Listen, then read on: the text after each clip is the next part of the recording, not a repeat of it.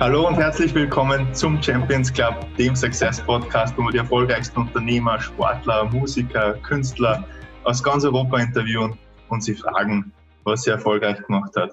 Und wir haben heute einen, einen ganz besonderen Gast da, in Jan Radanic äh, von, von SMAC. Wer ihn nicht kennt, ähm, er ist Founder und CEO von SMAC seit 13 Jahren. Ähm, hat mittlerweile ein Team von über 110 Personen aufgebaut, ähm, über 200 Großkunden, äh, betreut er mit seiner Plattform und gilt als, als absoluter E-Commerce-Experte im, im, im, österreichischen Raum, hat er längere Zeit einen, einen Lehrgang ähm, abgehalten. Und ja, freut mich riesig, dass du, dass, dass du die Zeit nimmst. Danke auf jeden Fall äh, ähm, dafür in Zeiten wie diesen.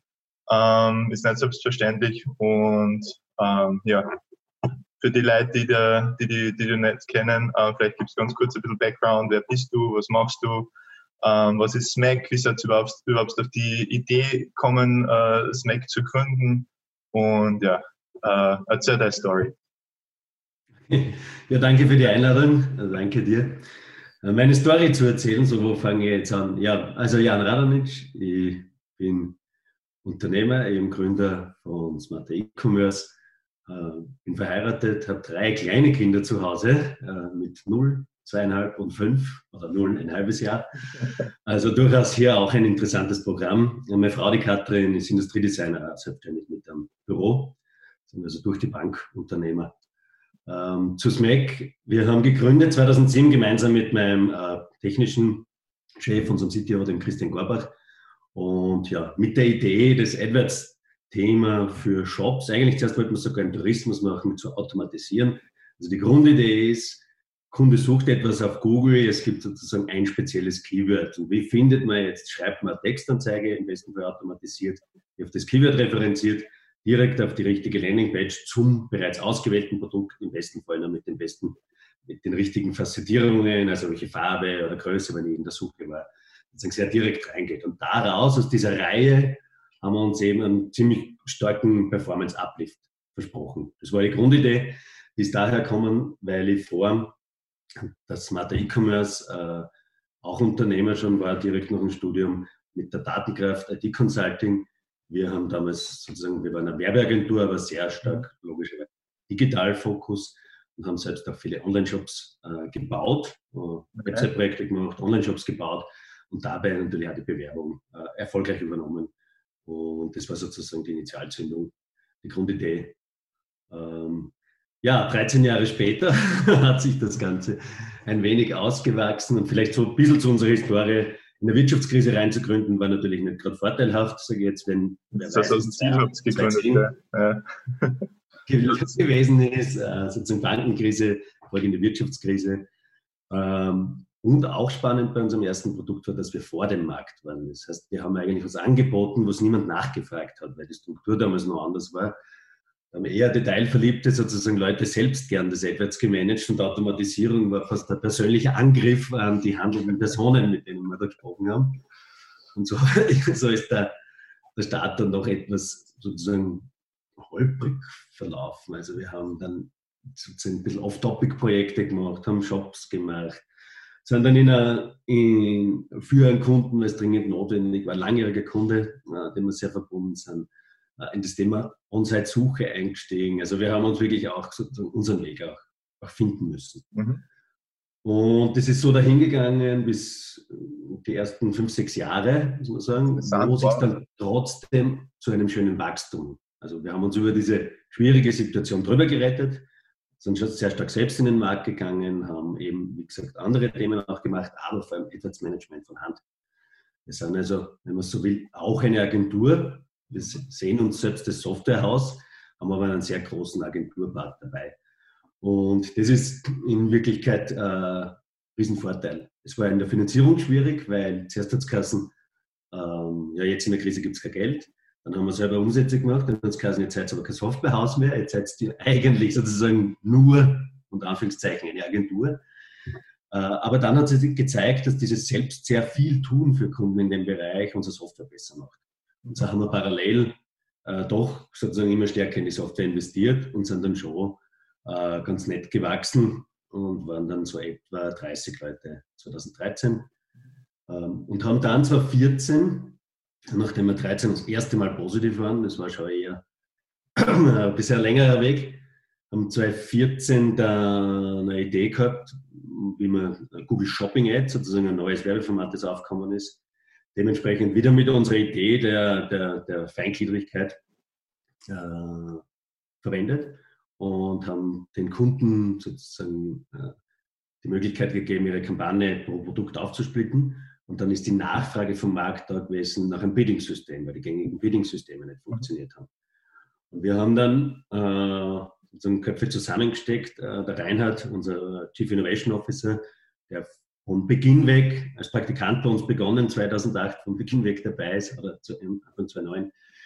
Ähm, und einige andere, die da mitgearbeitet haben, sozusagen was herausgefunden, äh, wie es doch gehen könnte, obwohl man am Einzelprodukt eigentlich kein, nicht, nicht, wirklich genug Daten hat, um was zu entscheiden, äh, wie man das sich da hinschätzen kann und haben dann mit WUP ein zweites Produkt aufgemacht, das auf Google Shopping jetzt zielt. Ja, und mit dem haben wir dann gesehen, das wäre wieder Zeit, ein reines Softwareprodukt zu machen und durchzustarten und haben 2015 gelauncht und sind 2016 dann eine Fundraising-Tour gegangen und haben dann äh, aus ein paar Angeboten gescheiterweise äh, den privaten Investor genommen, der da dabei war, würde ich sagen, weil sich das einfach als sehr, sehr harmonisch anfühlt mhm. mit unserem Investor. Also wir sind jetzt seit Ende 2016 äh, drei Shareholder statt die beiden Gründer. Und der, unser Investor ist ein sehr, sehr erfolgreicher Unternehmer selbst, zwar völlig aus einer anderen Branche ursprünglich. Äh, mittlerweile ist er auch im, im Online-Business zu Hause. ähm, aber das ist natürlich sehr, sehr wertvoll, sozusagen einfach diese mhm. unternehmerische Erfahrung. Wie es immer, äh, aber wie es wir beide ja schon gemacht haben, wo wir uns kennengelernt haben, finde ich der Austausch untereinander ist eines der, der Lernressourcen schlechthin als Unternehmer. Ja. Ich habe so ein Startup, ich bin ja jetzt seit 13 Jahren, äh, leite jedes Mal sozusagen eine komplett andere Firma fast jedes Jahr. Mhm. Wenn du in eine gewisse Wachstumsphase gehst, ist ja alles neu. Nicht? Und äh, da sozusagen eklektizistisch, eklektizistisch auch äh, Information oder, oder Erfahrung von anderen zu sammeln. Entscheiden muss man dann nicht für sich selber in, in letzter Konsequenz. Äh, empfinde ich sehr wertvoll. Aber vielleicht bin ich noch ganz kurz fertig mache die Story. Äh, tatsächlich mit diesem Geld haben wir geschaut, dass wir weltweit äh, das ausrollen, haben deswegen auch sehr viele Internationals äh, für Vertrieb und für Customer Success eingestellt, was heute eine große Stärke ist von unserem Team. Wir sind übrigens 100, äh, 147 waren wir, ich glaube, wir müssten 103, oh, wow. fünf okay. Leute haben gestern begonnen, rein remote, mitten in Corona. fünf weitere Leute, also wir haben jetzt die 150 äh, wow. geknackt. FDE ist ein bisschen weniger, aber, aber ja grundsätzlich haben wir die meisten äh, auf Vollzeitbasis. Und ja, das ist eine spannende, spannende Entwicklung, weil wir, jetzt komme ich dazu, warum das so ist. Damals haben wir immer einen großen Schub gemacht von 35 auf 100 etwa in eineinhalb Jahren. Mhm. Äh, Mitte 17 mit diesem neuen Produkt.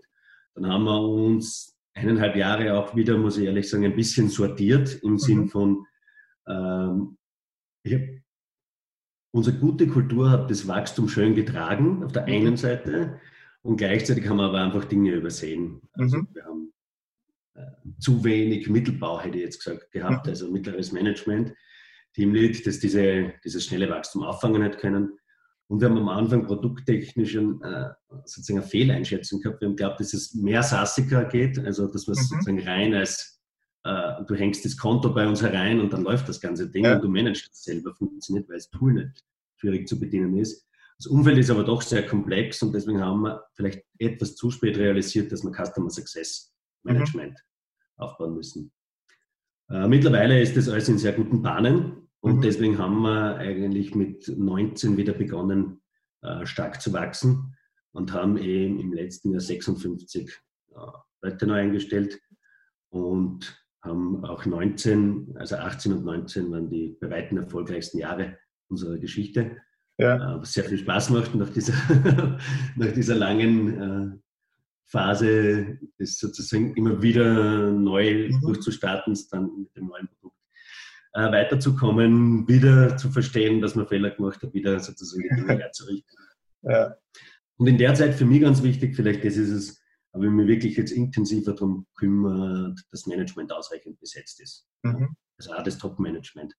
ich glaube, man muss schon schnell sehen, wann man eigentlich äh, selber ein bisschen der Blockierer insofern wird, weil man nicht alles gemeinsam äh, erledigen kann. Ja. Und, und, einfach wirklich nicht nur sozusagen, wie man es klassisch am Anfang macht, delegieren und, und, und, und sehr viel äh, in der Gruppe vielleicht oder gemeinsam machen, so die klassischen Startup-Themen, sondern dann wirklich einfach professionelles Management aufziehen. Mhm. Und ich glaube, dass das jetzt ganz gut gelungen ist. Und das war jetzt, wenn man sagt Corona-Krise, wenn man das Wort in den Mund nehmen möchte, ähm, können wir vielleicht nachher noch reden, was das für uns bedeutet, äh, war das schon in den ersten Tagen vor allem, was für uns, was viele Anzeichen gegeben hat, das ist ja noch lange nicht ausgestanden, aber was viele Anzeichen gegeben hat, dass es äh, deutliche Einbrüche geben könnte, ist das natürlich schon ein bisschen eine relaxtere Situation mhm. äh, mit einem starken Management vor Ort, das sich sofort trifft, zusammenarbeitet, an Maßnahmen arbeitet, ja. äh, bevor man sich da sozusagen wo man die Verantwortung ein bisschen auf, aufteilt, meinst oder? Entschuldigung? Wo man die Verantwortung auch ein bisschen aufteilt einfach, meinst du jetzt? Genau, ja, die letztendliche Verantwortung hat man immer, das ist klar, für alles. Ja. In Wirklichkeit, das ist so eine Überzeugung, die ich habe. Also das gibt nie so dieses Abschieben. Selbst ja. wenn irgendwo sozusagen individuell was passieren würde, dann, dann hätte ich es anders managen müssen. Aber du hast recht, ja. sozusagen. Äh, mir geht es vor allem auch um das, das Erarbeiten von Lösungen, in die Details ja. gehen können und, und, gute Themen aufbringen. Und dann kann man im Ping-Pong äh, mit den Leuten sehr schnell sozusagen die Dinge zusammenbringen. Ja. Das bleibt ja dann irgendwann über, als, als, als sozusagen die übergeordnete Hierarchie hast du eigentlich immer nur Zusammenschaut zu haben ja. Und im besten Fall sozusagen Kleinigkeiten austarieren. Weil die direkte Zusammenarbeit über die Departments muss sowieso bilateral ja. passieren. Oder, oder, ja, multilateral. Ja, also es hat keinen Sinn, das immer nach oben zu bingen und dann sozusagen die, die klassische alte Hierarchie ähm, gibt es so nicht bei uns. Aber dennoch ist trotzdem wichtig, dass einer sozusagen diesen Interessensausgleich und dieses Gesamtbild im Auge hat möglichst wenig andere operative Tasks. Also ich versuche ja. im Management immer zu sagen, ich darf keine Arbeit haben. Naja, weil du bist der CEO auch sowas da wie die, die Reserve, wenn etwas passiert. Ja. Und wenn alle jetzt sozusagen nur mit Arbeit eingedeckt sind, dann funktioniert das ja nicht. Und das braucht ja einen, der mehr nach vorne schauen kann oder, oder sozusagen ja. in ganz neue Themen wieder schaut. Und da meine ich jetzt gar nicht äh, nur Innovationsthemen, auch dafür haben wir uns schon professionalisiert. Es Leute gibt, deren Aufgabe das ist, sondern also meine grundsätzlich spüren, wohin die Entwicklung geht, mhm. neue, also ganz andere Teilbereiche so mhm. aufzumachen. Ich weiß jetzt gar nicht, wie das, wie das am besten artikulieren soll, aber ich glaube, du brauchst einen freien Kopf. ich glaube, auf das, auf das läuft es hinaus, dass, dass du nicht den, den, den Kopf äh, 99 Prozent voll hast mit irgendwelchen operativen Challenges, die du zu lösen hast, ähm, ja. sondern, sondern, ja, wie du sagst, freien Kopf. Was mich interessieren würde, ist, du hast vorher gesagt, ähm, du Unternehmer, Frau Unternehmer, äh, Kinder, gut, sind jetzt erst fünf, drei und äh, gerade geboren, ähm, aber ja, offensichtlich sehr unternehmerisch angehaucht. Wann war für dich der Zeitpunkt, wo du gemerkt hast, okay, du möchtest selbst was gründen, ähm, äh, du möchtest Unternehmer werden? Ähm, das war in dem Moment, als ich eben in diese in die Datenkraft eingestiegen bin, weil ja. ich war dort ein Mitgründer Okay. Äh, habe aber bei der Gründung schon intensiv mitgearbeitet. Das mhm. war davor. Dann hätte ich noch, ich habe dann noch ein Studium fertig gemacht, Bundesheer, und dann äh, habe ich eigentlich eine Dissertation begonnen. Okay. Weil ich irgendwie noch unentschieden war und, und, in Gesprächen mit den Kollegen von damals aber halt das eigentlich eine wirtschaftliche Position gebraucht haben. Und irgendwie war mir das so klar, vielleicht weil ich am Anfang dabei war, habe ich gesagt, ja, nur wenn er Unternehmer werden darf oder kann, äh, wenn ihr mir wirklich so auf der Ebene hereinnimmt. Und dann habe ich mir ein Jahr später mit ausgeborgtem Geld und verschiedenen äh, Wegen mir 25 Prozent der Anteile gekauft. Also das ah, war okay. mir irgendwie, ich, ich habe überlegt auf deine Frage oder sozusagen, ähm, weil du ja gesagt hast, ein bisschen in welche Richtung es gehen wird, ob es so eine Initialzündung gibt, gibt es glaube ich nicht. Ich war in der Schulzeit oder so einfach der, der gerne Verantwortung übernimmt. Wenn's, ja. ich, ich muss mich nicht in die erste Reihe stellen, glaube ich, aber wenn ich gesehen habe, irgendwie so, so funktioniert das nicht oder es rennt so nicht, dann, dann habe ich gesagt, machen wir so. Also mhm. sozusagen einfach so Initiativen ergreifen. Mhm. Das liegt, glaube ich, einfach im Naturell. Und deswegen war das dann auch so ein, ein No-Brainer für mich. Mhm. Ähm, aus heutiger Sicht bin ich wahnsinniges Risiko gegangen eigentlich. Also für das sozusagen ein startendes Einkommen nach dem Studium einfach doch einige x-tausend Euro also sozusagen aus verschiedensten Quellen zu borgen, 25 Prozent von einer Company kaufen, die, die gerade angelaufen ist. Das war vielleicht ein bisschen strange, aber für mich hat es total richtig angefühlt und, und letztendlich ist es aufgegangen. aufgegangen ja. Spannend. Das heißt, dass du die Dinge, die, die Anteile kauft. Also, ähm, genau, also ich habe erst nicht ausgemacht, sozusagen, ja. dass ich mal ein Jahr arbeite, war klar. Ja. Also die wollten das sehen zuerst. Und dann haben wir den Deal gemacht. Ja. Spannend. Cool. Und wie du ja, das. Lustig. Und so, ich habe es ja immer, vielleicht ein interessanter Punkt bei, bei der Gründung von der Smart E-Commerce, ja. also man zuerst mit ein paar anderen Leuten noch gesprochen, wo sie halt auch die Idee so gemeinsam weiterentwickelt und dann mhm. Business Planning, Hockeystick natürlich, wenn man sich das so als junges Startup vorstellt. Natürlich. Und, und dann wollten alle Anteile haben, ja, aber die einen wollten ihren aktuellen Job nicht aufgeben, Sicherheitsnetz, die anderen wollten eigentlich, dass nur die Investoren alles zahlen. Ja. Und später, als ich schon gegründet habe, habe ich das zum Teil auch bei anderen Gründern gemerkt, die so, in Österreich gibt es eine super Förderlandschaft, ja, aber die Absolut. so ein Anspruchsdenken haben, man ja. muss mir doch geben. Das ist jetzt die Idee der Zukunft. Und ich frage immer, wie viel riskierst du selbst? Oder wer kann jetzt was hergeben? Und dann ist meistens relativ schnell aus. Und so ist unsere Gründung auch so gewesen. Ich habe eigentlich einen Notartermin dann ausgemacht, weil das vorher so ein bisschen, wer ist jetzt dabei oder nicht. Mhm. Und habe gesagt, jetzt legen wir mal wenigstens die 35.000 am Tisch, dass wir ja. mal sehen, was Sache ist. Ja. Und, und dann sind der Kri und ich überblieben, natürlich. also, dieses gerne haben wollen, ich glaube immer, dass man vorher investieren muss. Man weiß nicht, was rauskommt bin aber hundertprozentig überzeugt davon, dass ganz viel zurückkommt, wenn man investiert, egal von wo. Es ist nicht immer die direkte Stelle, ja. Manchmal, und ich befürchte manchmal Menschen Angst, dass sie sozusagen ah, lieber zurück hätten. Wer weiß, kriege ich das zurück von dir jetzt zum Beispiel oder so, ja, wenn mir, wenn mir irgendwas gibt. Und ich glaube, es, ist, es funktioniert umgekehrt. Man muss zuerst geben, investieren, egal jetzt Geld, Zeit, äh, Liebe fürs Detail, wer immer. Und dann kriegt man erstaunlich viel. Ähm, und so gesehen glaube ich, dass sie, weil richtig professionell war nicht alles, was wir getan haben, aber ähm, im Endeffekt haben wir immer auch ein bisschen Glück gehabt und da haben wir eine schöne Definition gehört vom Glück. Äh, die geht so, Glück ist, äh, wenn Möglichkeit auf Bereitschaft trifft. Mhm. Und das ist, das ist ein sehr, sehr schönes Ding, nicht? weil es gibt ganz viele Möglichkeiten. Ja. Die Frage ist, bist du willens, mal reinzusteigen. Ne? Ja. Und hast du dich vorbereitet äh, im Endeffekt da, um die Möglichkeit, wenn sie auftaucht, dann nutzen zu können?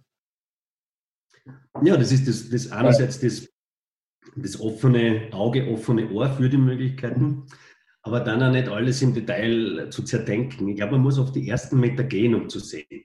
Mhm. Man kann nicht jetzt die Pläne machen, alles detailliert, schaut super aus, ja, ebenso diese klassischen Hockeystick-Pläne, aber man weiß oft zu wenig. Ich bin Privat bin ich viel in den Bergen unterwegs, äh, bei einem Projekt engagiert, Risk Fun heißt es. Und dann in meiner ersten Trainings habe ich so ein Aha-Erlebnis gehabt. War ich mit dem Bergführer gemeinsam auf der Taublitz und dann, ich glaube, es war sogar vierer Lawinenwarnstufe, also durchaus spannend, ja. Und da gibt es einen Hang und laut Karte ist irgendwo in der Mitte und so eine gescheite Steilstufen, wo man sagt, potenziell kann man das beim Vierer nicht mehr fahren. Mhm dann stehen wir da oben auf dem Hügel und diskutieren mit der Gruppe und ja, natürlich will keiner fahren. Traumhafter Schnee, alles perfekt, nicht? weil das ist ja, ja. die Gefahr dieser, dieser Risikostelle. Und der Bergführer sagt, was hältst du davon, wenn wir einfach fahren? Und wenn es dort wirklich so ist und wir keinen Weg herumfinden, dann gehen wir wieder auf. Das heißt, wir investieren dort. Ja. Wir sind einfach an dem Punkt, auf dem ich sehe.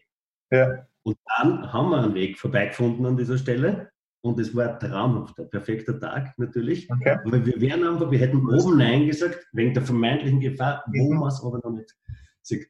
Und das hat mir total viel äh, gegeben, bin ich dem Axel sehr dankbar für diese, ja. diese sowohl skifahrerisch, snowboardtechnisch, als auch fürs Leben generell. Absolut, also total geile Metapher. Ja. Cool. Skifahrer dabei sind, die verstehen das. ich glaube, man kann das, man kann das, man kann sich da generell äh, das, äh, das super übertragen. Ähm, also, äh, wie du sagst, du wirst das rausfinden, ähm, ob es ein Problem gibt, ja oder nein, äh, wenn du unten bist. Und ähm, dann hast du die Entscheidung, riskierst und musst zur allergrößten Not ein bisschen Aufwand auf, äh, auf dich nehmen, dass du wieder aufgehatscht. Oder du hast einen geilen, geilen Tag. Und was spannend ist an, der, an dem Vergleich ist, du musst schon oben wissen, was möchtest du dir unten anschauen. Weil sonst ist die Gefahr natürlich, dass du an der Stelle das Risiko nimmst und drüber fährst einfach. Mhm. Weil du den Aufwand zurückzugehen. Ja? Also das war schon ganz klar. Wir haben oben gesagt, wenn ein Roundabout sozusagen gibt, mhm. also die Stelle an sich war klar, dass die nicht fahrbar ist. Ja? Wenn wir da vorbeikommen, dann können wir abfahren. Sonst müssen wir drüber. Und ich glaube, das ist wichtig, solche Dinge vorher zu überlegen, weil sonst ist die Gefahr riesengroß, dass du mhm. stehst. Ah, wird schon gehen, ne? So, ja. Oder dank Kost realisieren ist ganz, ganz schwer in der Psychologie. Ne? Mhm. Sagt, noch mehr rein ins Gleiche, mhm. irgendwie durchhalten und so, und das ist oft nicht das Gescheiteste. Ja. Geiles Andere mal das nehmen, was man verhaut hat, fertig. Nächstes. Ne? Ja. Ähm, also taugt mir gerade brutal. Ähm, das ist, glaube ich, ja, super, super geile Metapher. Ähm, was sind, also wenn man es jetzt anschaut, du hast ja ähm, mir würde interessieren, die Zeit, wo du innerhalb von eineinhalb Jahren äh, von 35 auf 100 Personen äh, gewachsen bist. Ähm, wie, wie, wie habt ihr das gemacht und wie habt ihr, wie habt ihr ähm, ihr dafür gesorgt, dass während der Skalierungsphase das trotzdem halbwegs im, im, im, im, im, im also alles in die richtige Richtung äh, läuft. Du hast ja schon gesagt, es gab natürlich den einen oder anderen, äh, an ein oder anderen Sachen sind, sind ähm, ähm, habt ihr übersehen, äh, was dann korrigieren habt müssen im Nachhinein, aber ähm, was war in der Zeit, äh, wie habt ihr es trotzdem in den Bahnen, Bahnen gehalten? Wie seid ihr da vorgegangen? Wie gesagt, also ein bisschen gefühlt war es am Anfang durch diese Maschinerie, durch diese Euphorie, hat, hat sich das ganz gut in den Bahnen gehalten. Und natürlich, ich habe jetzt gesagt, danach habe ich noch mehr versucht, auf Top-Level das Management zu stärken, habe ich dort schon starke Leute gehabt, die einzelne Bereiche gezogen haben, ja? mhm. äh, die sozusagen den Sales-Aufbau gemacht haben, die, die, versucht haben, auf der operativen Seite äh, das, das weiterzuziehen. Aber ja, ähm, oder was war das Entscheidende? Wie kann man es zusammenhalten? Ich weiß, ich kann es ich nicht sagen, weil ich, ich persönlich finde es ja leider nicht ganz so erfolgreich, diese Phase, weil mit okay. uns und sozusagen jede einzelne Friktion leid, die danach war, sind natürlich auch, Leute haben uns dann auch wieder verlassen müssen. Mhm. Wir waren da zu wenig sorgfältig. Und da meine ich nicht einmal in der Auswahl selbst, sondern ähm, wie wir die zusammenstellen, die Teams oder wie gut sie geführt sind. Mhm. Oder auch schon auch in der Auswahl Fehler gemacht weil wir wollten internationale Leute in dem Sales-Prozess drinnen haben, mhm. ob die überhaupt sozusagen Sales machen können. Mhm. Wir sind als Institution, wir haben ganz viele junge Mitarbeiter immer sozusagen traditionell, aber weil man als Startup oft nicht anders kriegt, äh, in den operativen Bereichen, die wir, die wir von null weg ausbilden. Und da haben wir ganz super Onboardings und perfekte Programme und die kommen rein und sozusagen mhm. da greift eins ins andere. Wie gesagt, auch das haben wir lernen müssen, dass man Customer Success macht. Das hat man damals nicht äh, verstanden. Also obwohl eigentlich der Service-Einheit kauft, äh, eine Art aktives Service zu machen, nicht bloß ein reaktives äh, mit einem Softwareprodukt. Ähm, aber wir, wir haben zum Beispiel sozusagen, was macht dann Sales aus und wie wichtig Erfahrung ist und dass man Sales vielleicht nicht ein Job ist, den man so von, von Null weg so stark lernen kann.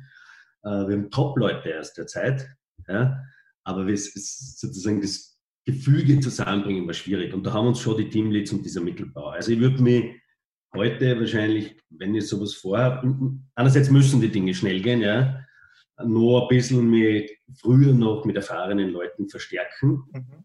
Aber auch ganz schwer, bei erfahrenen Leuten brauchst du welche, auch da habe ich schon äh, nicht immer nur das beste Händchen gehabt, äh, brauchst du welche, die fähig sind, die Erfahrung umzumappen auf diese neue Situation. Mhm. Ganz viele Leute haben Erfahrung im Sinne eines Kochrezepts und machen das, was sie mhm. da gemacht haben, nehmen die Programme, die sie da gemacht haben, mhm. wollen das, was sie früher ähm, sozusagen alles, es hat ja funktioniert. Ja. Ähm, ja, die Stärke von Erfahrung liegt darin, dass man, dass man wirklich trotzdem situativ dann umbaut und anwendet, ja. ne? dass man Prinzipien, Zusammenhänge versteht aber sie trotzdem, so wie immer ein jüngerer oder neuerer Mitarbeiter, ganz auf die Situation dieser Firma und auf die DNA von dieser Firma einlässt. Und wie findest du raus, wenn du jetzt, wenn du jetzt ein Bewerbungsgespräch hast, mit, äh, weil du das Management verstärken möchtest, Wie findest du raus, ob eine Person mehr äh, bestehende Strukturen, so wie es, wie es es kennengelernt hat, äh, einfach ähm, eins zu eins anwenden möchte oder ob es die Fähigkeit hat, zu adaptieren? Ähm, also ich mache nicht mehr, nicht mehr viel Bewerbungsgespräche ja. selbst im, im, Generellen. Auf dieser Manager-Ebene schon. Ähm, da bin ich aber nach wie vor so, dass ich viel sozusagen Intuition mhm. walten lasse. Natürlich mit der Erfahrung, mit meiner eigenen Erfahrung sozusagen, versuche ich die Dinge genauer zu adressieren. Auf was schaust du zum Beispiel? Ja. Mehr reden lassen statt reden. Ich bin jemand, der, der eigentlich sozusagen oft die, die, die Ideen ja, auch ausbreitet und, und die Leute mitreißen möchte. Das habe ich früher auf den Fehler gemacht und gesagt, ja, und dann sagst du am Schluss, quasi kannst du dir das vorstellen, das so zu machen. Und wenn der im Moment begeistert ist oder die, die Person dann tut, ja, ja, ja, aber das heißt natürlich gar nichts. Ja. das, weil das ist so eine eigene Gedankenwelt. Also ich denke, Botschaften werden beim Empfänger gemacht, auf das muss man sehr gut aufpassen. Paraphrasieren ist so was Spannendes, wenn man schon was sagt, den anderen wirklich wiederholen lassen. Das klingt am Anfang auch komisch für Leute. So, bitte kommst du mir nicht, habe ich schon kapiert, was du willst. Und wenn aber wirklich jemand erklärt, was er verstanden hat, dann merkt man oft, dass das riesig auseinander ist, zwei mhm. Welten. Und, und umgekehrt eben einfach versuchen, ja, quasi Aufgabenstellungen selbst lösen zu lassen oder, oder, oder Erzählungen von früher, was wichtig ist oder so. Das, das sind, glaube ich, ganz spannende Dinge. Aber, und ein bisschen ist immer noch das auch, ich habe sehr gute äh, Mitstreiter gefunden mit sehr äh, aus Situationen heraus, wo es passt. Okay. Äh, im letzten Herbst, der sozusagen von früherer Zeit äh, befreundet oder Geschäftsfreund und Partner getroffen, wo auf seiner Seite gerade eine Möglichkeit war und einen Monat später haben wir ein Agreement gehabt und der leitet einen ganz wichtigen Bereich bei uns jetzt. Und ist eine super unternehmerische Persönlichkeit. Ja. Mhm. Also das ist äh, natürlich ein Glücksgriff so, sozusagen im Sinn von, da, da, war kurz irgendwie das Window of Opportunity ja. äh, seine Orientierung und dann, dann war so zuerst in mir, wie kann ich das sortieren, dass das reinpasst? Ja? Wo mhm. passt es am besten? Ja. Also wir haben jetzt jemanden eingestellt, der ein paar Monate beim Kunden, äh, ein paar Jahre beim Kunden von uns in London, äh, der, der, der Leiter über dieses ganze äh, sozusagen E-Commerce, äh, über den E-Commerce-Bereich mhm. war. Und als ich gehört habe, letzten Herbst, dass der aufhört, bin ich nach London geflogen und habe gesagt, wir müssen uns treffen. Mhm. Ich habe nicht genau gewusst, wie er reinpasst. Ja. Aber ich habe mir gedacht, das ist eine Riesenchance. Ja. Und jetzt ist er, es hat dann ein bisschen dauert, der Prozess, aber jetzt ist er seit einem Monat bei uns, ist natürlich jetzt auch Corona, Corona-krisenhaft, äh, sitzt er wieder in London zu Hause. Ja. Äh, aber wir haben den Bereich gefunden äh, und das, was er jetzt liefert, auch über die Ferne, ist top. Ja, wahrscheinlich also, super viel Knowledge und Know-how aus der, aus der Branche raus ja. beitreten kann. Genau, das, ist, das war das Kalkül und das, das kann man umsetzen. Also auch, auch da ist es natürlich immer ein gewisses Risiko, du kannst es nie mhm. vorher genau sehen. Wenn du es nicht ausprobierst und es nicht beginnst, äh, dann wird sicher nichts. Äh, was ich halt versuche, ist sozusagen im Expectation Management schon ganz klar mhm. von meiner Seite her zu sagen, was ich mir erwarte und, und was sicher auch, was ich gelernt habe äh, in dem Bereich, doch ein bisschen eng, enger führen, würde ich nicht sagen, weil ich bin jemand, der versucht, äh, wenig im Detail reinzureden. Jetzt werden wahrscheinlich manche lachen, die mit mir arbeiten. Äh, aber, aber mit enger führen meine ich schon am Anfang sehr regelmäßig Touchpoints haben. Ja. Ich tue vielleicht zu sehr. Das Onboarding, oder? Also ich glaube, gerade am Anfang ist es super wichtig. Sauber, ja, ja. und die Dinge wirklich umfangreiches Verständnis von dem mhm. Ganzen geben und eben immer wieder im Ping-Pong das, das abzuklopfen, ja. damit die Leute völlig selbstständig arbeiten können. Ja. Weil das ist mein großes Ziel, weil ich habe überhaupt nichts davon, wenn ich da sozusagen, ich brauche keine Marionetten, die dann tun, was ich mir vorstelle. Ich vertrete meine Meinung schon äh, deutlich, wenn, sie, wenn ich andere habe, sozusagen, oder wenn meine Erfahrung sagt, durch dieses Tal bin ich schon gegangen. ja. Selbst dann ist es so, äh, dass, dass ich mir denke, da, da, da, muss was entstehen aus dieser Reibung. Nicht? Ja. nicht grundsätzlich, dass ich schon genau weiß, weil das nimmt dann Umsetzung so viel Kraft, wenn jemand das umsetzen soll, was einem ein anderer vorgibt. Das wird meistens. Hundertprozentig. Also, ja, brauchen wir nicht drüber reden. Ähm, was sind deiner Meinung nach die entscheidenden, man ist, bist ja in, in, in Google AdWords wirst du wahrscheinlich besser auskennen oder wird sich besser auskennen wie, wie 99,9 Prozent ähm, äh, der anderen Unternehmer. Ähm, was sind deiner Meinung nach die entscheidenden Punkte ähm, für, für richtig gute AdWords-Kampagnen? Äh, Und ähm, ähm, also Macht ihr nur für E-Commerce-Businesses das oder macht nein, ihr nein, wir haben auch viele Banken, wir haben Versicherungen, wir haben ja. so Plattformen, äh, Vergleiche. Ja. Aber im Retail sind wir natürlich schon äh, extrem spezialisiert. Ja, klar. Weil äh, dieses zweite Produkt WUP, das Bitmanagement für Shopping, ja. und die sind nicht immer nur ein Bitmanagement im Übrigen, äh, entwickelt sich immer stärker als äh, Management- und Monitoring-Tool. Ja. Äh, das Kunden sehr lieben, ja, dass sie einfach besser steuern können. Weil der Trend geht in eine andere Richtung. Die Plattformen versuchen sozusagen einfach, hier ist der Schalter, unsere AI macht alles. Gib mir einen Blankoscheck auf dein Budget. So, bisschen ja. groß. Ne? Und wir sitzen ein bisschen so dazwischen und sind so der, der Robin Hood, der da unsere Kunden auch verteidigt. Wobei wir gleichzeitig sehr, sehr eng mit den Plattformen zusammenarbeiten. Ja. Aber trotzdem ist ja dieser, dieser Optimierungsansatz ist halt ja. die, äh, das Thema. Was sind die entscheidenden Elemente? Entschuldige. Was sind die entscheidenden Elemente dann für, für erfolgreiche? Also, wie gesagt, dieses Shopping-Format geht sowieso nur für den Retail. Ja. Äh, aber auch hier, und, und wenn ich etwas genereller spreche, ist, meines Erachtens ist ordentliche Daten haben. Das heißt auch verstehen Daten, die im Haus drinnen sind, Margen, sonstige, also Entscheidungsgrundlagen haben und dann ein Konzept aufzustellen. Wie wollen wir das steuern? Sind wir auf einem Wachstumskurs?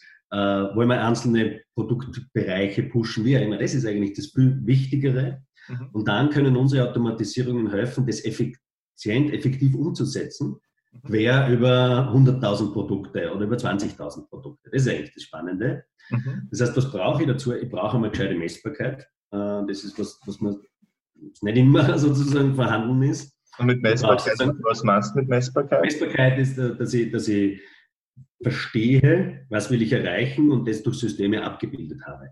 Das heißt, ich okay. kann mir vorstellen, sozusagen, wenn, wenn, wenn jemand in meinem Shop ist, äh, wie hoch ist der Warenkorb, wie, was okay, in der ja. Wie viel ist ein Kunde durchschnittlich wert? Also, genau, das sind diese ganzen mhm. Themen. Dann, wie gesagt, äh, First-Party-Data, also wirklich überlegen, welche eigenen Daten kann ich anreichern, um das Ganze besser zu machen. Und daraus folgend sozusagen, es gibt also nicht diesen Tipp, was wir auch in AdWords, sondern eine Strategie haben und diese umsetzen und eng monitoren und nachjustieren. Das ist ein ständiges Lernen. Das ist einfach das Spannende. Mhm. Und was ich sehe und was auch schon erfolgreich ist, ist, wenn ich solche Ziele habe, dann brauche ich nicht über Budgetgrößen steuern. Weil zum Teil sind Unternehmen zu viel gesteuert über Year-over-Year-Vergleiche. Und das heißt, das Budget wird immer so aufteilt wie im letzten Jahr. Im Wesentlichen, damit ich jedes Monat brav äh, sozusagen das zeigen kann, dass wir eh gewachsen sind. Zum Teil könntest du aber im März den, weiß nicht, ein Viertel vom Umsatz von Weihnachten machen, aber um 10 Prozent des Geldes. Okay. Und dann wäre das Ganze sozusagen die Drehung der Waren und, und oder des Werbegelds wäre schon sieben Monate vorher da. Mhm. Jetzt eine Liquiditätsfrage und so weiter und so. Aber eigentlich nicht, weil ich ja den Warenverkauf vorher mache, bevor ich überhaupt die mhm. Rechnung Werbegeld zahle. Also dieses Search, diese letzte Meile für mich verstehen, ist sozusagen, da ist der Demand wieder artikuliert und wenn ich da bin und den abholen kann, dann passt das. Mhm. Und was ich auch sehe, ist, viele Leute verstehen, oder es ist schwierig zu verstehen, wir haben ja kleine Zahlen oft. Das heißt, es gibt einen Impression Share, also wie viele Leute suchen, ne? das ist mhm. immer die Ausgangsbewertung per Produkt. Dann gibt es, wie oft wird meine Werbung gezeigt. Das mhm. nächste ist, wie viele Leute klicken auf meine Werbung, im besten Fall die richtigen. Und das dritte nämlich dann, oder das nachfolgende, wenn ich auf der Seite bin beim Kunden, äh, die Conversion Rate. Kaufen die dann auch wirklich das? Und dann von mir aus der Warenkorbwert, wie viel kaufen sie? Das Produkt plus etwas anderes. So, und diese ersten Relationen, das sind oft im niedrigen Prozentbereich, bei einer Conversion bei manchen Shops, 1% oder so. Mhm. Gute Shops haben aber 5, 6 oder mehr, je nach, mhm. das hängt sehr von der Strukturierung ab. Und das zu verstehen, dass ich vielleicht 100.000 Euro monatliches Werbegeld nicht nur damit hebel, dass ich nur 10.000 einspare oder sozusagen den Umsatz um 10% mit den 100.000 aufbringe, sondern wenn ich noch zusätzlich eine Verdoppelung auf der Conversion Rate zusammenbringe, über andere Maßnahmen, dann ist das ganze Geld doppelt so viel wert. Das ist so eine multiplikative Reihe sozusagen, ja. wie viele Einflussfaktoren ich habe. Und das ist extrem wichtig und deswegen ist es, sind unsere Kunden dort am erfolgreichsten, wo sie ganz eng mit uns zusammenarbeiten, über viele Bereiche, wo sie einfach äh, Informationen weitergeben, ne? mhm. wo sie selber klare Richtungen haben, was sie erreichen wollen und, und, und wohin äh, für die nächsten drei, vier Jahre dazu geht. Mhm. Weil dann wird es ja kompliziert, wenn du dann Mit- oder Upper-Funnel-Kampagnen dazu tust. Ne? Also du kannst sozusagen immer eine bessere Werbekostenrelation haben, mhm. aber vielleicht auf Kosten der Reichweite. Mhm. Und dieses Tarieren dieser vielen verschiedensten Elemente, das ist eigentlich das Um und Auf. Und wenn man das E-Commerce-Erfolg als Ganzes betrachtet, äh, glaube ich, geht diese Art und Weise zu denken weiter. Ich muss echt ein gutes Bild haben, was passiert wo. Weil was wir vielfach sehen Daten, ist. Oder meinst Größe.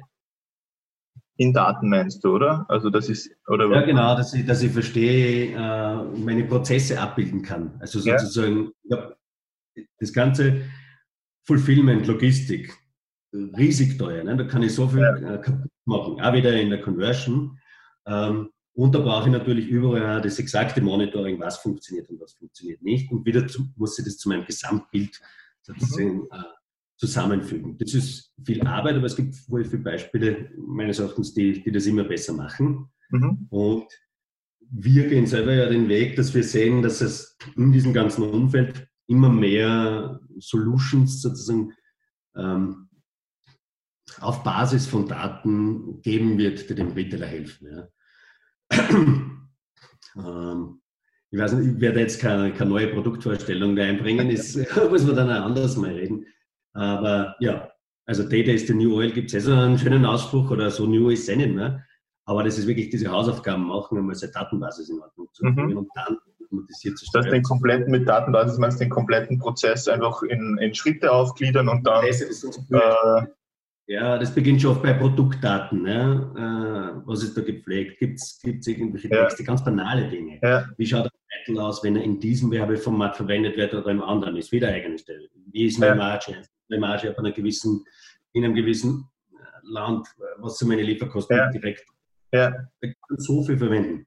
Ja. Competitor-Preise ganz wichtig. Ja? ja. Äh, weil ich kann Werbegeld reinhauen, Ende nie. Wenn ich 10% teurer bin als der Rest vom Markt und das Shopping-Format sagt ja, ja mein Produkt um Preis drunter, ja? ja. Äh, dann werde ich da nichts absetzen. Ja. Jeder Klick ist verwendet. Vielleicht klicken nur die Leute und schauen, warum ist das so teuer. Ne? Ja. Das heißt, wenn ich da Product Bundles nicht sauber getrennt habe, Preise auseinandernehmen kann oder so, dann, dann tue ich mir schwer zu reagieren. Ja. Und also da gibt es diese Themenwelt, die ist, ist, ist riesengroß. Nicht? Und ja. mit guten Daten und mit historischen Daten, ich kann Demand-Forecasting machen, ich kann sehr viele Ideen. Ich kann das wie die Search auf, auf sozusagen auf, auf, die Beschaffung weiter schicken. Ja. Also das sind sehr, sehr spannende Felder, wo wir eben auch durchaus äh, dran arbeiten. Schrittweise was davon können wir noch, noch besetzen. Ja, und das, diese, diese, diese Datenbasis, die macht ähm, ihr oder euer Kunde wahrscheinlich also in Excel-Dateien oder gibt es da eigene Tools, die das, wo, wo das eingepflegt wird oder wie? Ähm, naja, das ist ja heterogen. Das ist eben sehr heterogen. Ja. Also wir, das, was wir heute schon für unsere Kampagnen übernehmen, ja, das kann man ganz, ganz simpel über, über, über irgendwelche Spreadsheets oder so machen. Aber die Unternehmen selber haben ja ganz verschiedene Landschaft zum Teil. Ne? Da gibt es ja. ein ERP-System, dann gibt es ja. einen Online-Shop, der führt wieder andere Daten, dann gibt es wieder irgendwo vielleicht Preisinformationen, dann gibt es ein Verrechnungssystem, keine Ahnung. Ja, also Unmengen, das kannst du jetzt pro Unternehmen individuell aufzeichnen. Mhm. Die Plattformen, das Google Analytics sagt mhm. da gewisse Dinge, äh, aus dem AdWords-Konto kriegst du Daten. Mhm. Die Grundfrage ist sozusagen, was kann ich damit tun und, und, und wie kann ich die verheiraten und mhm. so darstellen in einem, in einem gängigen Datenmodell, dass ich in alle Richtungen was damit anfangen kann. Dass ich ja. Services eben so Solutions. Dass du steuern kannst da. Drauf aufbauen, genau. Ganz ein einfaches Beispiel jetzt. Es gibt genug Anbieter, die machen Competitor Price Daten und wir holen das rein zum Beispiel und können dann in unserem Bidding-Algorithmus, den man das zur Verfügung stellt, äh, in Zukunft das mit einbauen. Mhm. Ja, dann hast du nicht nur sozusagen generell, ist immer Preis ist eine Aussagekraft äh, fürs mhm. Bieten, aber dann hast du den direkten Vergleich zum Besten. Mhm. Nämlich vorab, sonst hast du das sozusagen indirekt ex post, wenn eine Zeit lang keiner kauft auf dem Bereich, dann würde das Bitmanagement so reagieren. Mhm. Aber wenn ich jetzt schon vorn, vornherein weiß, äh, ob ich da kompetitiv bin oder nicht, mhm. kann das Bitmanagement reagieren und der Next Step wäre, äh, was dann aber Integration mit der Kundenseitig irgendwann mhm. braucht, wäre ein Repricing. Also ich kann einen zweiten Hebel auf. Ich kann entweder mein Gebot zum Beispiel senken oder ich senke meinen Preis und fahre mit dem Gebot auf und mhm. mache den Markt. Ne? Ja. Spannend, cool. Was sind, was sind deiner Meinung nach die, die, die, die wichtigsten Skills äh, von einem Unternehmer, dass er erfolgreich ist? Äh, die wichtigsten Skills, also ich glaube, äh, eine gewisse Unbeirrbarkeit äh, und Durchhaltevermögen. Ähm, aber das ist eher witzig, während ich das sage, denke ich mir, es ist komisch, weil ich glaube, ich habe ein hohes Durchhaltevermögen im Sinne von, ich bin jetzt immer dran geblieben und ich habe es einmal M2013, wie wir endlich positiv waren, da habe ich es gemerkt, ein bisschen, da ist mir auf einmal so die Energie ausgegangen. Also, pff, mhm. will ich denn das überhaupt? Ja, sechs Jahre Vollgas. Ähm, aber vielleicht stimmt Durchhaltevermögen eben auch wieder nur ex post, weil währenddem ist mir nicht so vorkommen, dass ich mich motivieren hätte müssen, dass ich sagen, jetzt halt durch, jetzt mach. Sondern ich glaube, diese Unbeirrbarkeit oder diese Selbstverständlichkeit, das einfach zu tun, ja? ohne, ohne, ohne zu fragen. Vielleicht ist das eine wichtige Eigenschaft. Ich sollte es eigentlich besser wissen. Äh, ich habe eine Diplomarbeit geschrieben über das Thema. Das ist der ideale Unternehmer und habe die okay. zusammengefasst, was da überall drin steht, wie ja. Unternehmer sein muss. Das war vielleicht auch, weil du anfangs gefragt hast, was mich interessiert hat, Unternehmertum. Mir war wirklich ein bisschen Fahrt auf der Uni. Ich war eher in den Bergen äh, statt für auf der Uni. So im zweiten Abschnitt das hat mir einfach nicht mehr so geschafft. Und dann hat der gewisse Gutschl, Professor Gutschelhofer das Institut für Unternehmensgründung äh, aufgemacht in Linz. Und das waren dann sehr spannende Vorlesungen, Übungen. Da waren eben viele Leute aus der Wirtschaft da, Unternehmer mhm. waren da, haben erzählt. Und das hat quasi meine Begeisterung zurückgebracht fürs Studium und, und, und generell. Dort wollte er mal das schreiben, das habe ich dann eben abgebrochen, weil ich äh, eingestimmt bin bei der anderen ja. Company. Aber ja, vielleicht ist, das war so eine Initialzündung. Jedenfalls, was braucht, äh, ich glaube, das ist was Wichtiges, äh, eine gewisse Portion Mut. Aber selbst das ist wieder so, man kennt das sagen, Naivität manchmal. Nachher verkauft es gut als Mut. Vielleicht ist vorher manchmal, dass man halt ein Chancendenker statt ein Problemdenker ist. Ja. Und das ist ein, und was auch spannend ist, aber da kommt es jetzt schon wieder hin, bewundernswert sind ja Unternehmer, die, die alles allein machen können. Ja? Oder bewundernswert, ich finde es eh komisch irgendwie. Aber weil ich jetzt gerade Chancendenker gesagt habe, unser, unser Chief Innovation Officer ist vielleicht ein bisschen das Opposite von mir. Ja? Also ist voll im Produktdetail, kennt sich überall aus, ist aber über die, die echte Leistung, wie toll das alles ist, oder so manchmal pessimistischer. Ja? Und unser CTO ist irgendwie mittendrin, hat auch einen anderen Sicht der Dinge. Und heute ist es so, äh, seit ein paar Jahren habe ich sozusagen einen CFO im Haus, äh, der mir den Finanzteil abnimmt, der sicher eher vom Charakter, sozusagen nicht vom generellen Charakter, wir verstehen uns super, sondern so ein bisschen von seinem Risikobewusstsein ganz anders ist. Der hat ein starkes Risikobewusstsein und der deckelt all diese Seiten, die passieren können. Und ich habe sie nicht. Und das, das finde ich sehr fruchtbar. Aber was ich damit sagen wollte, ich glaube, alleine das alles durchzuziehen, ist unglaublich schwer. Ein Team kann sofort viel mehr Facetten abdecken, nicht? weil äh, ein planloser Mut ist idiotisch. Das ein, sozusagen Absolut, ja. Da sind wir wieder beim Beispiel. Der Skifahrer, der, der, der das Risiko geht, der nicht darüber nachdenkt, was, die Risiko, was, was das Risiko ist. Genau, und du musst das irgendwie so tun, ohne Risiko, fährst nicht lässig, bist nicht schnell, aber, aber wo ist deine Grenze? Nicht? Und ja. wenn du diese beiden Seiten vereinen kannst mhm. und in einer Firma kann das halt ein Team machen, dann mhm. finde ich sehr stark sein. Mhm. Cool, alles klar. Ähm, was? Es gibt ein, ein, ein, cooles Zitat von dir. Wenn man, wenn man, wenn man deinen Namen googelt, äh, ich glaube, der dritte oder der vierte äh, Beitrag ist, ist von der Kronenzeitung und der Titel ist ganz groß und dick und fett. Äh, ich halte nichts vom Begriff Work-Life-Balance. ja. äh, erzähl, was, was meinst du damit? Ja, das war, da haben wir den Landespreis für Innovation gewonnen, was eh schön war, ja. in dieser Medienpartner.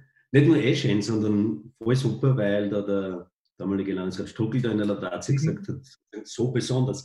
Die anderen Landespreise, Maschinen, supergeile, neue Wände, die Energie speichern, also echt in Oberösterreich, Industrieland. Ja. Und wir, aber beeindruckend. Und wir haben den Jurypreis bekommen für sozusagen Geschäftsmodellinnovation. Einfach die Idee, sozusagen Köpfe zusammenzustecken, äh, Software-Teil zu programmieren, eine Nische zu besetzen und damit weiter rauszugehen. Mhm. Einige gute übrigens und erfolgreichere als wir sind in, in, in Oberösterreich. Aber anscheinend ist das Bau vielen in dem Industriebereich gerade erst einmal bewusst worden. Nicht? So weit sind wir in der Digitalisierung, aber es gibt ja. mit einer mit anderen ja Riesenerfolge schon längst. Ja. Äh, aber das war ganz lieb. Und zurück zur Frage, und da war halt ein Interview. Und warum ich das sage, ist das, weil es für mich keine zwei verschiedenen Dinge sind. Diese Aussage Work-Life-Balance tut so, als wäre Work nicht Life. Mhm. Und das ist völlig idiotisch. Wenn man sich alle Untersuchungen anschaut, wie wichtig das ist. Jetzt, wo wieder so viele Leute in die Arbeitslosigkeit kommen, wird darüber geredet, Identitätsverlust, wenn ich keine Arbeit habe. Ja? Wenn ich nicht weiß, wenn du fragst, was, wer bist du? Dann sagst du, ich bin Unternehmer oder du sagst, ich bin Wirt oder ich bin, was weiß ich was, äh, Stahlarbeiter. Das ist also eine völlige Schnapsidee, das zu trennen. Ich weiß, dass es nicht so gemeint ist vielleicht, aber, aber ich bin da manchmal bei Worten einfach sensibel. Ich glaube, dass die Sprache unsere Welt gestaltet. Ja. Und wenn man hin und wieder Leute jammern hört, dann denkt man, die haben genau diesen Blödsinn im Kopf gehört, jetzt ist Arbeit, nachher ist wieder Leben. Das ist so, mhm. Juhu, Freitag, Juhu, dreimäßig. Ja. das habe ich einmal so gehört, so, ah, schon wieder Montag. Ich meine, Entschuldigung, das ist ja lächerlich. Ja, ja, es gibt Tage, da ist es nicht lustig und freilich ist Segeln gehen da draußen oder Skifahren lässiger. Das ist eh okay. Aber nur um herumhängen und sozusagen zu segeln wird auch Fahrt. Ich glaube, glaub, das macht dann die Corona-Krise jetzt auch gerade bewusst. Also äh, ja. total viele ähm, sind jetzt in, in Kurzarbeit und, und, und, und äh, die wissen nicht, was sie, was sie tun sollen den ganzen Tag. Ähm, wenn du nicht arbeiten kannst, ist eigentlich auch eine Strafe. Ja. Und das passt zusammen mit dem Investieren, was ich vorher gesagt habe. Du verlierst jede Sekunde deines Lebens, verlierst du nur dein eigenes Leben, wenn du nichts tust. Ja? Mhm. Die Arbeit, die du machst, die bringt dir weiter. Und selbst wenn es zu Hause ist, zusammenrahmen, irgendwas bauen beim Haus, keine Ahnung, ja, das ist, hat alles Relevanz. Äh, dadurch entstehen Dinge. Und deswegen sage ich, es ist ein ganz wichtiger Teil vom Leben. Ja. Heißt aber nicht, wir forcieren nie wenn, dass wir überpowern. Wir forcieren ja. nie wenn, also da, es gibt bei uns keinen einzigen, der sagt, du bleibst halt noch dran, machst das. Äh, sondern die Arbeit selber soll sozusagen natürlich wichtig sein. Ja, aber das andere ist, Entschuldige? Ein Teil vom erfüllten Leben des, des, des Mitarbeiters. Genau, es ist ein wichtiger Teil, das andere ist extrem wichtig. Family ja. und so. Wenn man sehr junge Family hat und viel Arbeit, dann tut man vielleicht eine Zeit lang fast nichts anderes, ist auch so. Ja. Ähm, aber diese Dinge verlangen Konzentration und eine gescheite Arbeit verlangt auch Konzentration und sie verlangt äh, äh, Commitment vom Beginn weg. Mhm. Man sieht das, wenn neue Mitarbeiter anfangen, wenn jemand committed ist, wie schnell der vom Niveau sind mhm. und dann wesentlich leichter eigentlich alle nächsten Schritte machen. Beim Sport mhm. gibt es das Konzept vom Flow. Ne? Ja. Also sagt, aber zuerst ist ganz viel Training und so. Und wenn ich dann auf einem hohen Niveau bin, dann fällt mir alles scheinbar leicht, wo ich ja. den Output habe. Deswegen motiviere ich meine Leute immer, dass ich sage, gebt am Anfang gescheit Gas, damit ihr reinkommt. Und das schaut ein bisschen komisch aus. Logisch will das der Unternehmer, weil damit lässt sich mehr Geld machen. Aber das, ich glaube nicht an das, dass du kurzfristig da fürs Unternehmen was optimieren kannst. Aber starke Leute, die bringen, was, die bringen mehr weiter. Das ist einfach so. Und von, die im, ja, nicht zuerst fragen, was kriege ich, sondern einfach ja reingehen in die Sache. Die einfach auch Lust haben zu leisten, oder? Ähm, also die, die, die, die Lust haben zu leisten, die, denen das genau, Spaß macht, das, gute Arbeit zu machen. Das ist gut formuliert, die Lust haben zu leisten. Das ist einfach, es macht mehr Spaß, wenn ich mich zuerst anstrenge. Ja? Ja. Skifahren ist lustiger, wenn ich es gut kann. Man ja. muss ja halt einmal ein paar Übungen machen oder in Skikurs gehen oder irgendwas. Ja? ja. Und also es ist nicht immer nur der Mut, sondern es ist schon auch diese ständige Übung, das mhm. zu tun.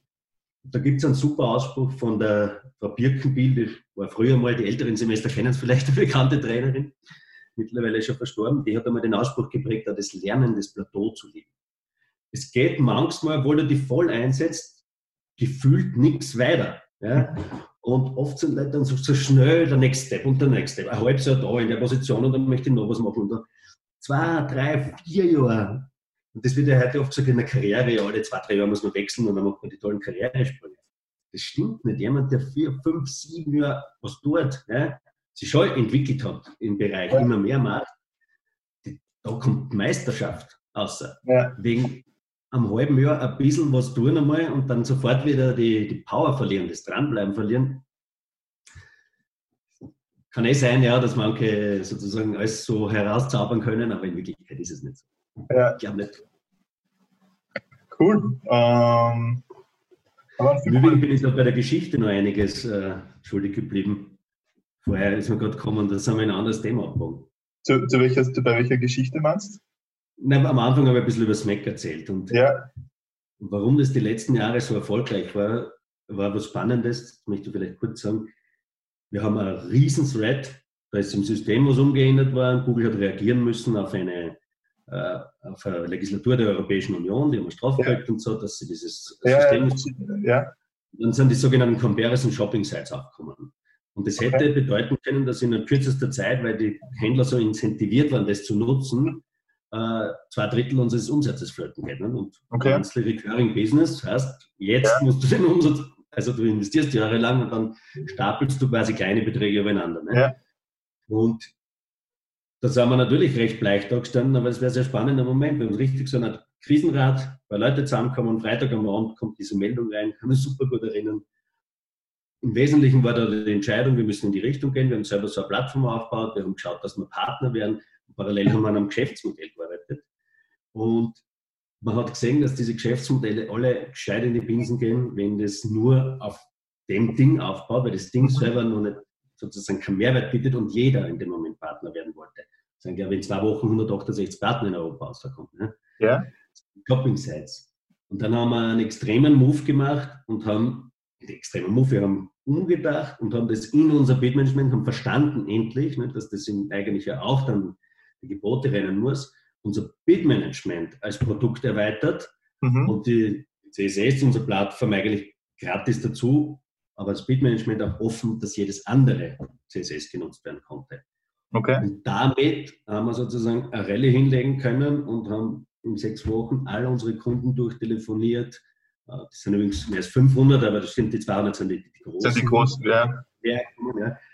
Ähm, und haben sozusagen sie bei uns im Boot gehalten und haben damit äh, unsere, unsere Position noch gestärkt. Wir haben also, also einen Mega-Thread, die werden einfach in irgendeine andere CSS gegangen innerhalb von sechs Wochen, äh, weil das stärkere Verbindung noch mit den Kunden und eine zusätzliche Geschäftsgrundlage geschaffen. Mhm. Und Warum ich das erwähnen will in dem Zusammenhang, das ist so, das war was, was mir sehr stolz ging, komisch, aber äh, wo ich das Gefühl gehabt habe, ah, da funktioniert was. Ja. Mhm.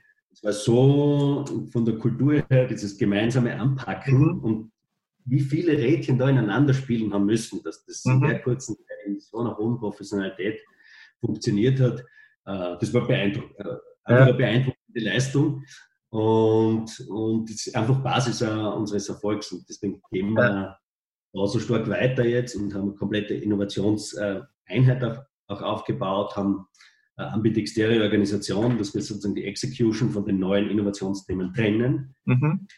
Was wir halt dort auch gesehen haben in dieser Challenge, wir können eigentlich super in einer Kampagne als komplette Unternehmen 100 Leute damals sozusagen drehen und auf ein Thema setzen. Mhm. Aber während dem Alltag dass parallel die neuen Themen ständig entstehen, da haben wir uns noch schwer dann. Ja? Also das mhm. war schon so, diese Hauruck. Mhm. Deswegen haben wir uns organisatorisch da umgebaut und sagen, parallelisieren das jetzt sozusagen. Mhm. Duschen leidet nicht, ja? aber ja. Innovation sollte auch nicht darunter leiden, dass man immer ja in der Execution feststeckt. Ja. Und da tragen wir jetzt langsam die ersten Früchte und deswegen haben wir eben das 19 und jetzt da schon im ersten, ja, die ersten Monate 20 jetzt nochmal so deutlich in, in neue Leute investiert. Coole, coole Story. ja, extrem Spaß. ja, und ich kann mir vorstellen, ähm, dass das auch den, den, Zusammenhalt innerhalb des Teams nochmal ganz stark äh, gestärkt hat. Ähm, das hat den Zusammenhalt gestärkt und was ich auch schaue, ist, wir haben jetzt sehr viele neue Leute, ne? die haben ja das nicht mehr selbst erlebt, dass die das auch mitkriegen, ja? dass auch diese Geschichten, die das ja. Unternehmen ausmachen, nicht, nicht wegbleiben. Weil mhm. wir haben zwar Werte und so niedergeschrieben, äh, die wir machen wollen, aber Kultur ist ja nicht das, was du ein bisschen niederschreibst, mhm. sondern das, was sozusagen da ist, im täglichen Tun, wie die Leute zusammenarbeiten, wie offen die Departmentgrenzen sind, wie sehr man die anderen kennt, dass man darauf zugeht, wenn man braucht. Und das sind schon spannende Dinge. Ne? Da mir, da, da, sind wir auf einem guten Weg. Wir haben, wir haben glaube ich, 24 Nationen äh, erinnern. Also wir haben so eine große Diversität in, in vielen Bereichen. Jetzt mit dem Büro in London, sehr viel disloziertes Arbeiten. In Wien machen wir jetzt auch auf, weil wir dort Spezialisten gefunden haben. Mhm. Äh, also das ist so ein, jetzt wird es eine spannende Mischung und jetzt haben wir eigentlich Lust auf mehr noch. Ich ja, ich glaube, man merkt ja total. Also du gehst total auf, äh, auf, wenn, du, wenn, du, wenn du davon sprichst, äh, was in der Zukunft passieren wird. Man merkt richtig dein, dein, dein Enthusiasmus und die, die Energie dafür. Ja, das, definitiv. Also dieses ja. Pläne schmieden, ja, das ist vielleicht auch könnte mir vorstellen, ich weiß nicht, ob es jeder Unternehmer braucht, man kann sicher anders auch erfolgreich sein, aber quasi, dass das da oben das, der Kopf ständig rennt im Sinne von Pläne schmieden und sich das sehr gut vorstellen können, wie könnte es sein. Mhm. Ja? Das heißt nicht, dass es dann so wird, aber ja. dieses, den Möglichkeitsraum aufzumachen, ja, äh, ja ich denke da an, an, verschiedene Szenarien, wie wir jetzt nochmal wirklich, wirklich schön wachsen können, weil wir eben jetzt wieder einige Dinge gut gemacht haben, im Sinne von Strukturen hingestellt haben. Äh, sehr, sehr gutes Management, das ein hohes Vertrauen hat oder, oder volles Vertrauen hat, muss man sagen. Ein hohes, wie er jetzt gesehen hat bei diesem Ding. In Corona haben wir eingangs ein bisschen, also wir haben eigentlich Szenarien wälzen müssen, müssen wir jetzt uns schützen irgendwie, wird Kurzarbeit ein Thema werden, was total kontraproduktiv wäre. Ja. Das ist überhaupt nicht ein Instrument in unserer, in unserer Industrie. Ähm, und ich denke, dass da, ich habe auch versucht, da ein paar Politikkontakte zu machen. Ich glaube, dass dann, man muss sich gut überlegen, dass man jetzt nicht so viele wichtige Wirtschaftszweige, die gerade investieren in die Zukunft, absticht, indem man ja. eben dieses Thema hat. Kurzarbeit heißt, die dürfen ja nichts arbeiten, die Leute. Ne? Wenn ich aber jetzt Software entwickle, einerseits habe ich hohen Maintenance-Teil, äh, aber Neuentwicklung für die Zukunft, wenn wir das alles abstechen, dann stehen wir später da. Ja. Zum Glück sozusagen sind wir jetzt nicht in einer Notlage, wir werden das selber durchziehen, äh, obwohl man als Unternehmen sozusagen möglicherweise auch anpassen muss. Also ja. es, es, wird, es, wird, Marktverwerfungen geben und die Produkte werden ein bisschen anders ausschauen, das, das, das sehen wir schon ein paar Trends. Das heißt, wir, wir, wir schauen sehr viel Bank gerade auf Academy und Co. sehr stark, dass wir uns intern auch entwickeln und dass, mhm das Leute vielfältiger noch werden können, damit wir nur adaptierbarer sind, mhm. äh, diese ganzen Themen. Aber ja, wenn man, wenn man sagt, so, so generell politisch, ich denke mal, Kurzarbeit, ja, ist halt ein Konzept, das für Industrie und produzierendes Gewerbe spannend ist. Ob wirklich alles durchstehen sollte. Also ja. ich denke immer, so wie ich vorher gesagt habe, in jedem einzelnen Leben, nicht? Jede Sekunde, wo man nichts tut. Ja. Und damit kann ich nicht auch einmal Müßiggang oder nichts tun, das ist positives nichts tun, wenn man denkt oder sich entspannt. Aber wenn man generell zum nichts tun verdammt ist, ist super langweilig. Im eigenen Leben weh und in dem ja. Fall tut es unserer ganzen Wirtschaft weh. Dann, ja. Ähm, Absolut.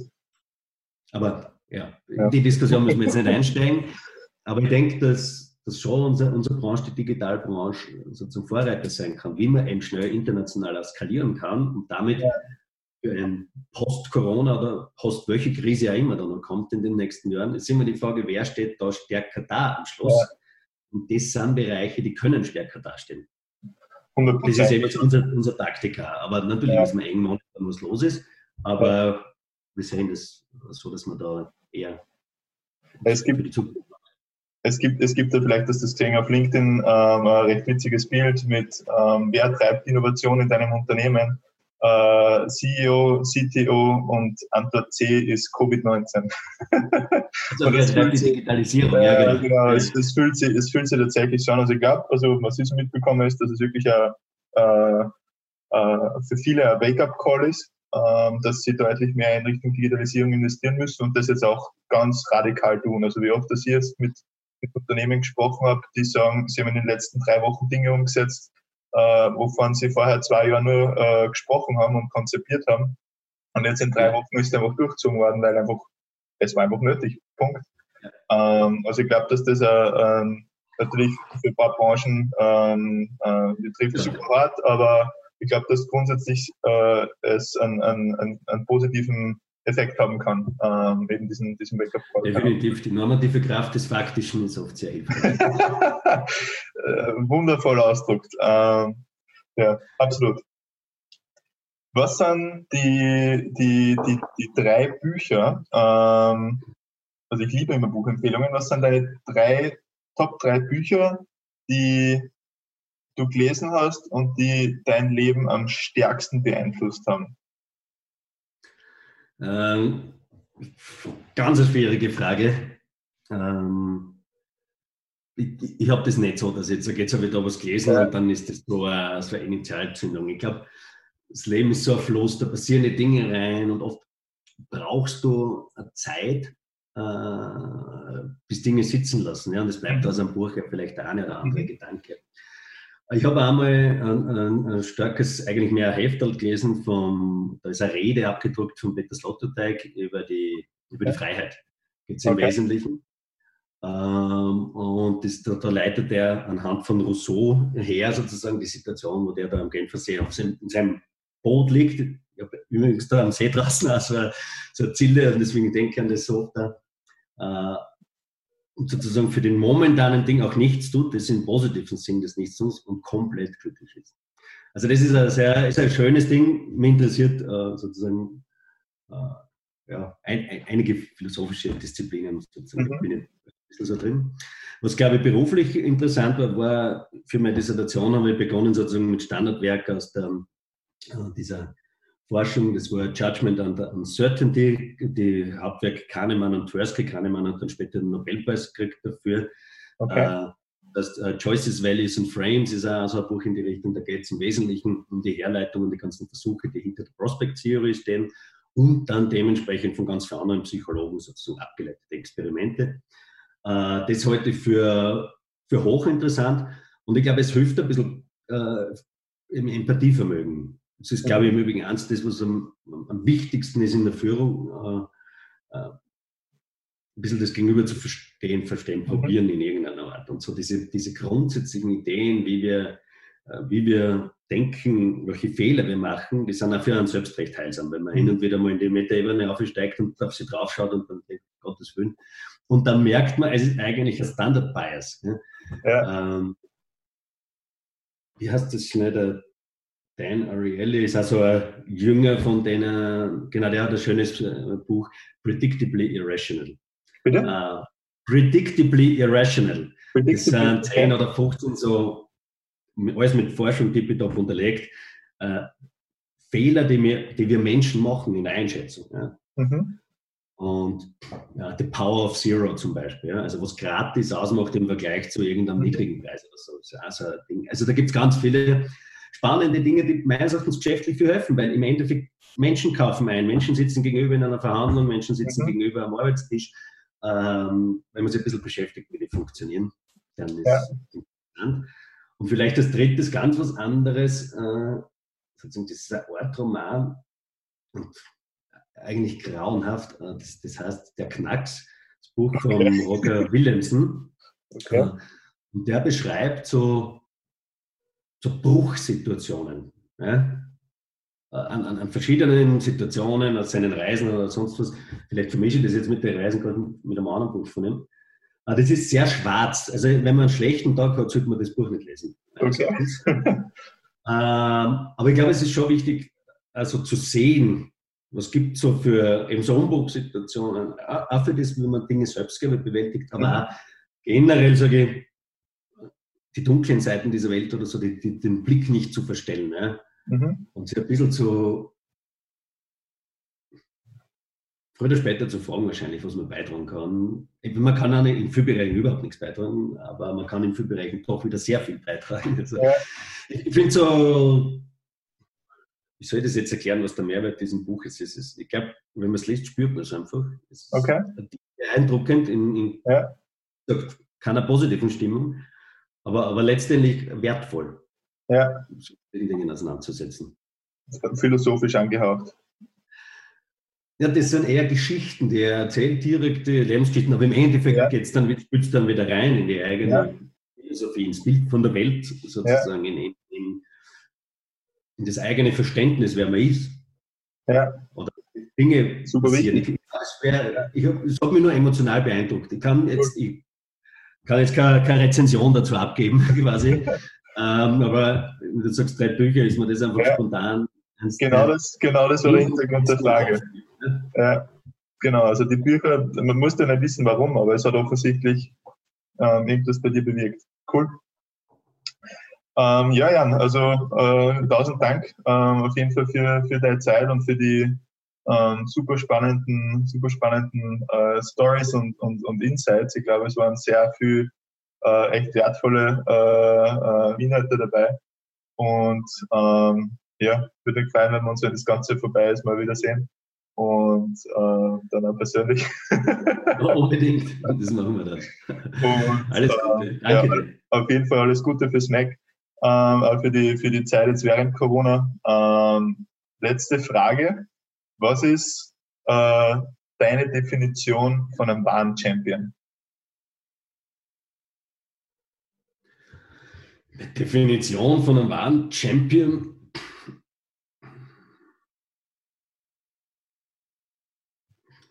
Schwer, mir fallen so viele Aspekte gerade wieder ein, aber das ist, muss man sicher kurz. Also das erste war für mich, was mir eingeschossen ist, ich mache es vielleicht so einfach blitzlichtartig, waren so, steht immer wieder auf. Ja. ja. Äh, das zweite war vielleicht, vergiss die anderen nicht, äh, die er mhm. braucht, weil es kaum an, ist gar kein Individualsport, nichts. Es gibt nichts sozusagen, wo einer der Leistungsträger ist. Mhm. Ne? Ähm, und ist sie vielleicht seines Erfolges nie zu sicher. Cool, danke. ja, ich danke dir. Ähm, ja, aber einen schönen Tag und äh, an alle Zuschauer und Zuhörer bis zur nächsten Folge. Danke. Ciao. Ciao.